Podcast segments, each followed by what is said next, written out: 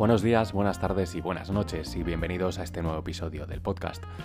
Si hay algo que tenemos en España son refranes y la verdad que nuestro refranero es una auténtica maravilla, siempre tenemos algo que decir dependiendo de la situación en la que nos encontremos. ¿Y cuántas veces habremos oído esa magnífica frase de cuando una puerta se cierra se abre una ventana?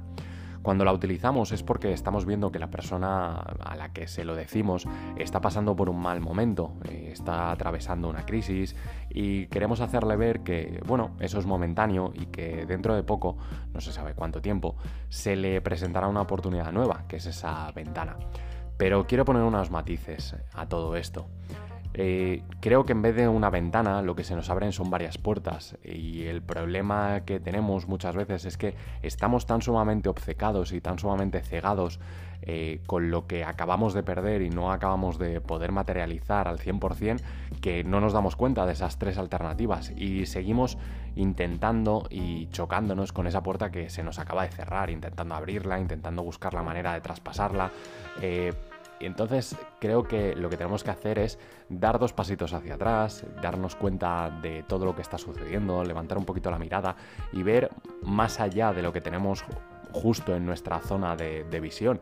Si nos enfocamos un poquito más lejos, posiblemente veamos eh, esas nuevas alternativas y esas nuevas posibilidades que se nos están abriendo frente a nosotros y que quizá ni tan siquiera hayamos pensado ni tan siquiera se nos hayan pasado por la cabeza y posiblemente sean muchísimo mejor que lo que veníamos intentando hacer y no hemos conseguido.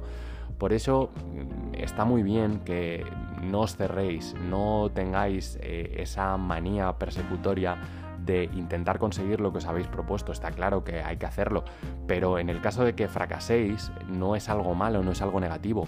Eso significa que algo mejor tiene que venir, que una nueva opción que a lo mejor habíais planteado o a lo mejor no, está por llegar. Entonces quiero que penséis en eso, que reflexionéis, que os deis cuenta que muchas veces el fracaso no es eh, signo de derrota ni sinónimo de haberlo perdido todo, sino que es un mero aprendizaje porque algo, eh, no sabemos el qué ni cuándo llegará, pero algo mejor va a venirnos.